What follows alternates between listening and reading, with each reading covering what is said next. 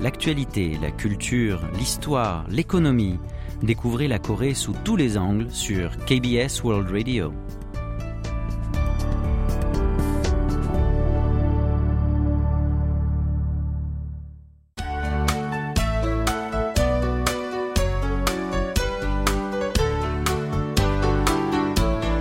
Séoul au jour le jour.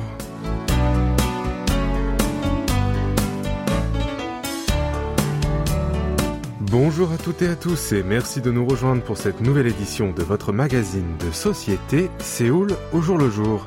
En Corée du Sud, la fête des moissons appelée Chuseok a été célébrée samedi dernier, le 10 septembre, soit le 15e jour du 8e mois lunaire. À l'occasion de cette grande fête traditionnelle, les Coréens bénéficient normalement de trois jours fériés. La veille, le jour de Chuseok et le lendemain. Or, cette année, le dernier de ces trois jours tombe un dimanche. Du coup, le lundi suivant, soit aujourd'hui, est un jour férié. Durant cette période de festivités, les familles se sont réunies autour de repas copieux, se sont donné des cadeaux et ont présenté des offrandes aux ancêtres.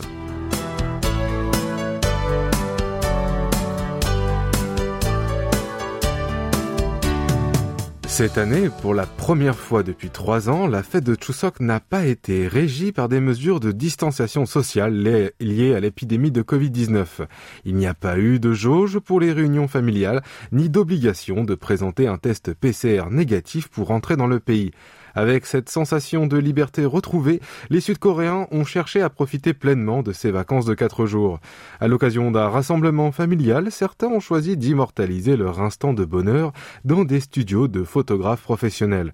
Pour le studio Rainbow, situé dans l'arrondissement de Susang, à Daegu, le carnet de réservation était rempli depuis longtemps pour la période de Chuseok. Samedi dernier, le studio a été loué par une famille toute la journée et des séances photos de famille se sont succédées tout au long du reste des vacances. Park, un jeune salarié qui habite à Séoul, a quant à lui passé les congés de Chuseok avec ses parents dans un hôtel de luxe à Busan, ville portuaire dans le sud-est du pays. Toujours débordé de travail, ses parents n'avaient jamais eu le temps de partir en vacances, et encore moins de se rendre dans des hôtels haut de gamme. Il a alors choisi de les satisfaire pleinement tout en se faisant plaisir à l'occasion de cette fête traditionnelle. Enfin, une salariée trentenaire du nom de Che est partie seule à Phuket, en Thaïlande, durant les vacances de Chuseok. Bien que l'obligation de présenter un test PCR pour entrer en Corée du Sud ait été supprimée, elle a loué une maison individuelle pour elle seule afin d'éviter tout risque de contamination. Loin de l'agitation de la ville, elle s'est reposée et a rechargé ses batteries sur de magnifiques plages paradisiaques.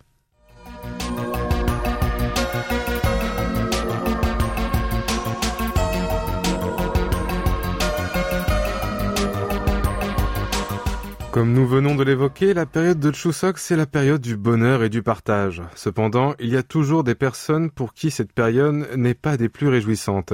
Certains souffrent de difficultés financières aggravées dans le sillage de la flambée des prix ou vivent dans un isolement exacerbé par la pandémie de Covid-19. Pour donner un coup de pouce à ces ménages vulnérables et exprimer sa solidarité envers eux à l'occasion de Chuseok, la ville de Séoul a lancé une campagne d'aide qui a débuté le 29 août dernier et qui se poursuit suivra jusqu'au 16 septembre prochain. Durant la période de cette campagne, les habitants de Séoul peuvent faire un don de denrées alimentaires ou de produits de première nécessité dans les endroits désignés dans chaque arrondissement de la capitale.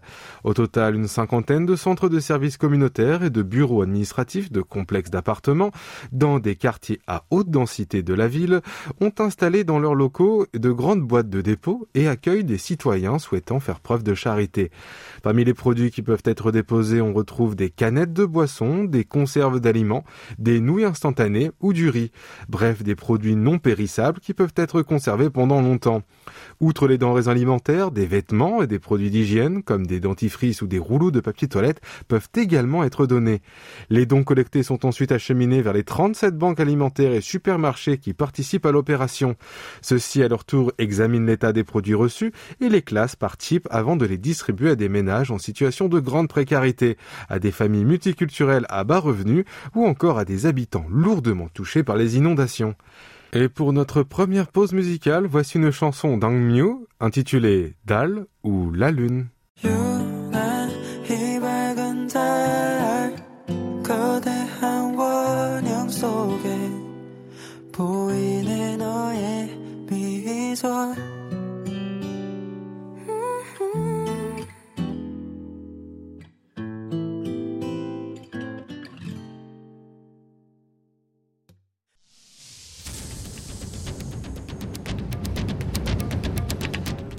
Vous avez aimé, vous avez détesté, vous avez adoré. Faites-nous part de vos réactions en nous écrivant à french.kbs.co.kr.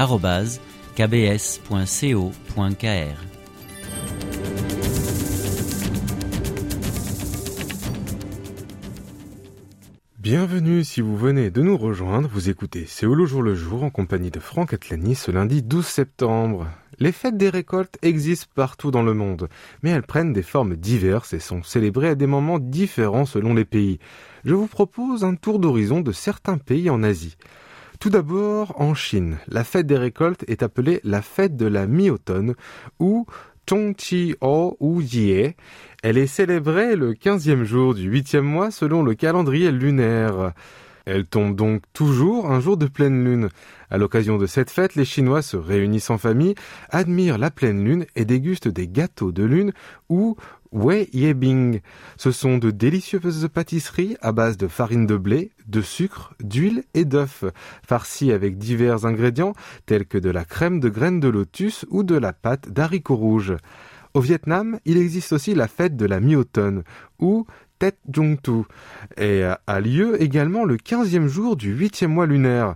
Or, cette fête est surtout la fête des enfants. Ce jour-là, les parents offrent à leur progéniture des cadeaux tels que des jouets ou des gâteaux.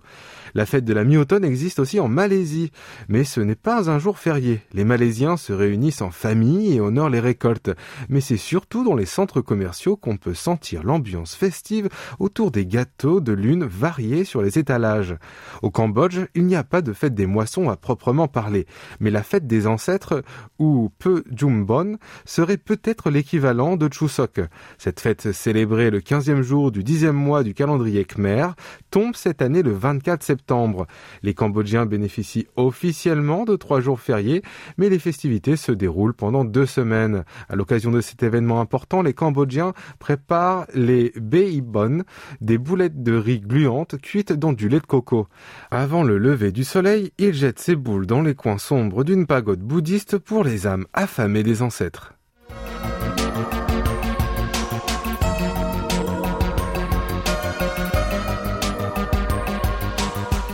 Au carrefour Gumho, dans l'arrondissement de Sangdong, dans le nord-est de Séoul, se trouvent côte à côte un Mega Coffee et un autre Compose Coffee, deux chaînes de coffee shop locales qui proposent des cafés à des bas prix.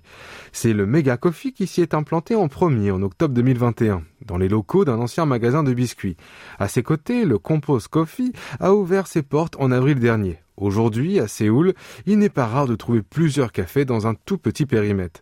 Au rez-de-chaussée de l'immeuble, le meilleur Jonglo Town, au centre de Séoul, se trouvent les points de vente de trois chaînes de cafés, à savoir Compose Coffee, Mega Coffee et Edia Coffee.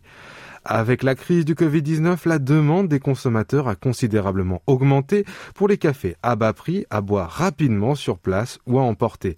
Selon le service national des impôts, en juin dernier, le nombre de cafés dans le pays a atteint 90 400, soit 12 900 de plus par rapport à un an plus tôt. Ce chiffre représente également une hausse de près de 800 par rapport à un mois auparavant. Autrement dit, en moyenne, 35 nouveaux cafés se sont ouverts chaque jour pendant un an. Le nombre de cafés a ainsi dépassé celui des magasins de proximité, estimé à 50 400 sur tout le territoire. Une part importante de ces cafés sont des établissements franchisés qui proposent des cafés à bas prix. Aujourd'hui, la chaîne Edia Coffee compte 3000 points de vente dans le pays, celle de Mega Coffee 2000 et Compose Coffee 1720. Si les cafés poussent comme des champignons, c'est surtout parce que le coût d'investissement initial est relativement faible. Il est estimé à 100 millions de won, soit environ 73 000 euros. Or, ces établissements franchisés qui proposent des cafés et des boissons à des tarifs attrayants misent normalement sur les ventes en grande quantité avec des marges unitaires réduites. Et aujourd'hui, avec une concurrence de plus en plus rude, ils risquent de ne pas parvenir à vendre en quantité nécessaire pour compenser leur faible marge unitaire et assurer ainsi leur rentabilité et leur survie. Le secteur des magasins de proximité a connu le même problème il y a quelques années. Conscient de la nécessité de limiter la concurrence excessive, les acteurs du secteur ont signé en 2018 un accord volontaire en s'engageant à ne pas implanter de nouveaux établissements dans un rayon de 50 à 100 mètres d'un commerce existant. Cet accord s'est avéré plutôt efficace puisque pendant trois ans, seuls 9 cas de violation ont été recensés. Le marché des cafés franchisés, lui aussi, ne pourrait compter que sur un éventuel accord volontaire. En 2012, la commission sud-coréenne de la libre concurrence avait adopté une recommandation limitant l'implantation de nouveaux cafés franchisés dans un rayon de 500 mètres d'un établissement existant. Mais elle a dû l'annuler deux ans plus tard face à l'opposition virulente des acteurs du secteur qui dénoncent une restriction excessive des activités des entreprises. Et pour notre deuxième pause musicale, je vous propose d'écouter Décalcomanie de Shikei et Imlay.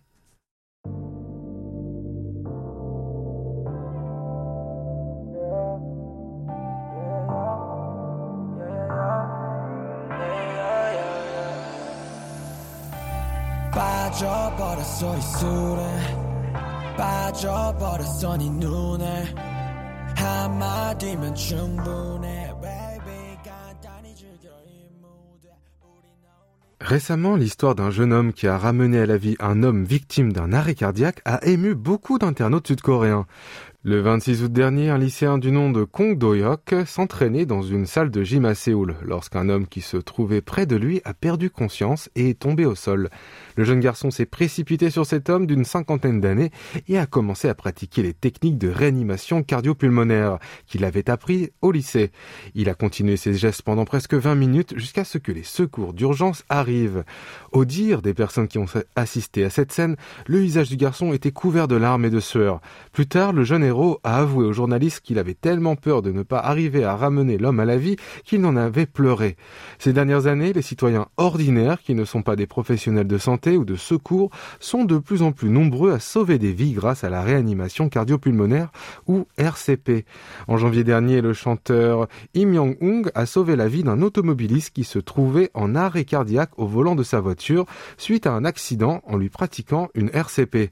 Le taux de survie des victimes d'un arrêt cardiaque est multiplié par 3,3 et celui de récupération des fonctions cérébrales par 6,2 si les gestes de RCP sont effectués correctement et suffisamment tôt, soit dans les 4 minutes qui suivent l'effondrement. Or, près de 70% des cas d'arrêt cardiaque surviennent en dehors des établissements médicaux, sous la présence de, sans la présence de médecins ou de secouristes. Selon l'Agence coréenne pour le contrôle et la prévention des maladies, la proportion des patients en état d'arrêt cardiaque ayant bénéficié d'une RCP pratiquée par des personnes non médicales a grimpé en passant de 1,9% en 2008 à 26,4% en 2020. Et le taux de survie de ces victimes a plus que triplé entre 2006 et 2020 en passant de 2,3 à 7,5%. En effet, depuis une dizaine d'années, les Coréens sont de plus en plus sensibles à l'importance des premiers secours. L'entrée en vigueur d'une loi appelée la loi du bon samaritain en juillet 2008 a également incité les citoyens ordinaires à acquérir les gestes et soins d'urgence comme la RCP. Cette loi a pour but de protéger tout citoyen, et notamment les secouristes bénévoles, portant assistance à autrui contre toute poursuite judiciaire possible. Aujourd'hui, les établissements scolaires sont nombreux à donner aux élèves des cours de RCP en invitant en classe des spécialistes des soins d'urgence. Il en va de même pour les instituteurs de maternelle. En novembre 2020, une nouvelle loi a rendu obligatoire leur formation à la RCP. Depuis, les jeunes enfants de moins de 6 ans, eux aussi, se voient souvent offrir l'occasion d'apprendre les gestes de premier secours. Les enseignants ont recours à diverses méthodes pour stimuler la curiosité des enfants. Dans certaines écoles, les élèves suivent des cours de premiers soins comme s'il s'agissait d'un jeu vidéo. Par exemple, en effectuant un massage cardiaque sur un mannequin, l'enfant peut visualiser l'état du cœur de ce dernier affiché sur l'écran et constater ainsi son amélioration progressive. Il existe également sur le marché des outils permettant d'apprendre la réanimation cardiopulmonaire à l'aide de lunettes de réalité virtuelle.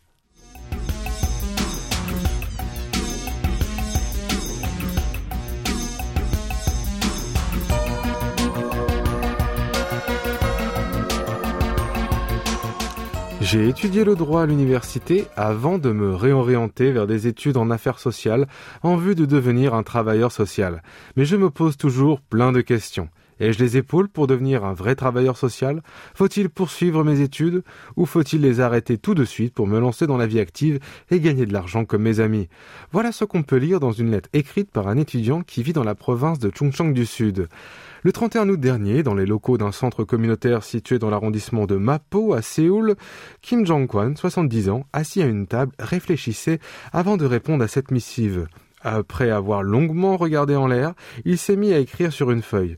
Bonjour, je m'excuse d'avance pour mon écriture médiocre, je voudrais vous dire de suivre ce que votre cœur vous dicte. À côté de Kim, une dizaine d'autres personnes quinquagénaires, sexagénaires, voire septuagénaires, écrivaient tous des lettres avec un air concentré.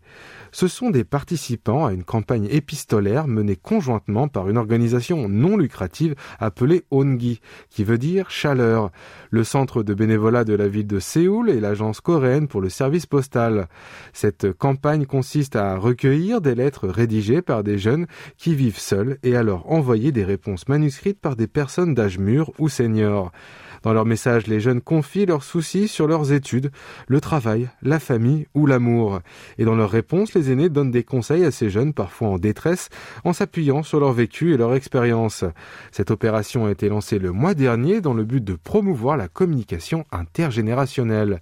Les profils des participants sont variés. Retraités, salariés, femmes au foyer ou infirmières.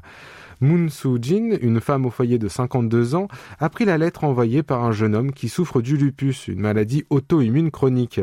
Dans sa missive, il s'est penché sur les difficultés que sa maladie entraînait dans son quotidien. Comme elle souffrait elle aussi d'une maladie thyroïdienne, elle croyait comprendre ce qu'il pouvait ressentir. Dans sa réponse, elle lui a témoigné sa sympathie avant de lui donner des conseils pratiques relatifs aux attitudes à adopter dans la vie et aux soins quotidiens du corps. Wang Sun-hyang, une infirmière en activité âgée de 62 ans, confie qu'en lisant des témoignages des jeunes, elle a pu apprendre certaines facettes de la vie qu'elle ignorait et revenir sur sa propre vie passée. Les lettres écrites sur les participants à la campagne ont été transmises aux jeunes la veille de Chuseok. Une nouvelle session de la campagne aura lieu en octobre et en novembre prochain. Et maintenant, c'est le moment de passer le micro à Ijion pour Focus Asie. Mais avant de la retrouver, je vous propose d'écouter une chanson intitulée justement Pyeonji ou La lettre, interprétée par Kim Kwan-jin.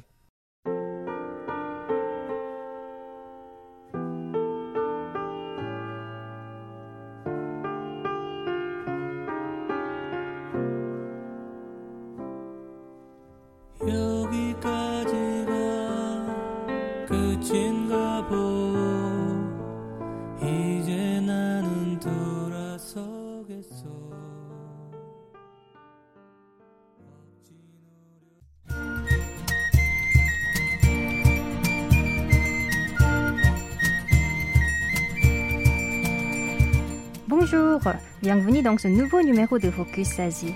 Les pays d'Asie du Sud-Est accélèrent leur retour à la vie normale. Les Philippines vont lever l'obligation du port du masque en plein air plus de 12 ans après son imposition.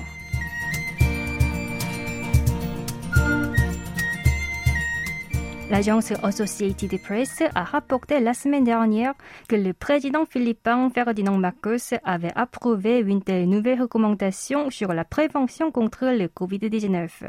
Ce changement entrera en vigueur dès que le chef de l'État émettra un décret exécutif relatif. La Malaisie, quant à elle, a laissé aux citoyens le choix du port du masque dans les lieux clos depuis mercredi dernier. Seules les personnes infectées doivent toujours le garder dans les transports en commun et les établissements médicaux. La Thaïlande a décidé de rétrograder à compter du mois prochain le Covid-19 dans la catégorie des épidémies qui nécessitent une surveillance à laquelle appartient la grippe. Actuellement, il est classé au niveau de maladies transmissibles dangereuses. Singapour ne fait pas exception. Le Premier ministre Lee Hsien-loong a déclaré le 22 août que les masques ne seraient plus nécessaires que dans les transports publics, les hôpitaux et les maisons de retraite.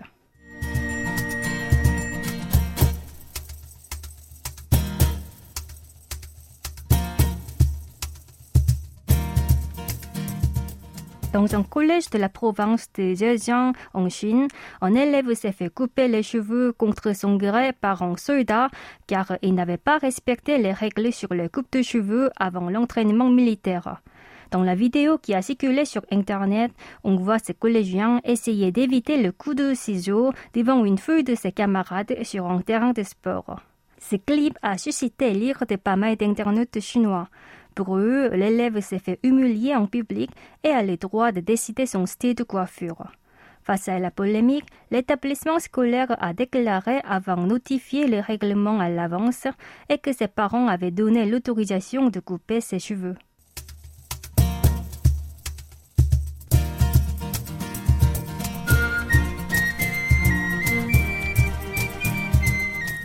Nous nous dirigeons maintenant au Japon. Le collège de Namba, situé à Osaka, a récemment décidé d'adopter un uniforme scolaire non genré. Selon le quotidien Asahi Shimbun, il a été sélectionné pour le prix du respect de la diversité sexuelle et de genre octroyé par la municipalité. Ce changement fait suite au coming out d'une de ses élèves il y a deux ans. Cette collégienne de troisième a confié qu'elle se considérait comme un homme, même si elle avait encore de femmes, et que son uniforme allait à l'encontre de son genre. L'établissement a donc autorisé à choisir librement un pantalon et une jupe, quel que soit le sexe, à partir de 2023.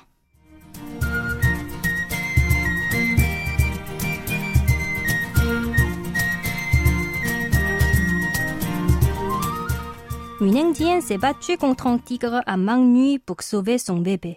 D'après l'AFP, Ajana Shudari venait de sortir de sa maison avec son fils de 15 mois quand le félin les a attaqués. Il a tenté de mordre la tête du nourrisson et la jeune mère de 25 ans a essayé de l'empêcher de toutes ses forces. Les villageois qui ont entendu ces cris sont sortis l'aider et ont réussi à chasser le phobe. L'enfant a été blessé à la tête et au dos, tandis que la mère a eu les poumons perforés. Le tigre semble s'être échappé de la réserve de protection à proximité.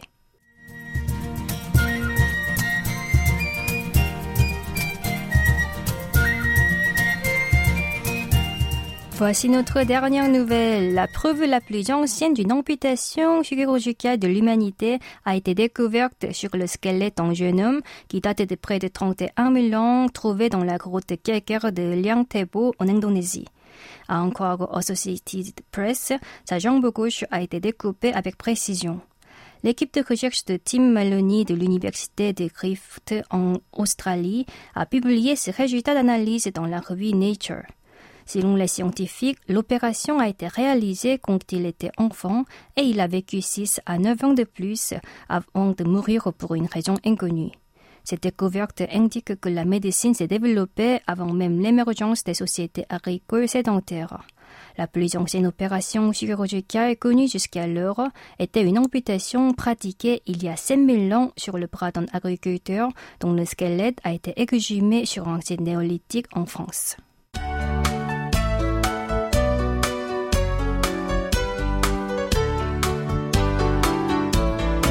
Voilà, ainsi s'achève votre Séoul au jour le jour. En espérant que cette édition vous a plu, rendez-vous du lundi au jeudi, même heure et même fréquence.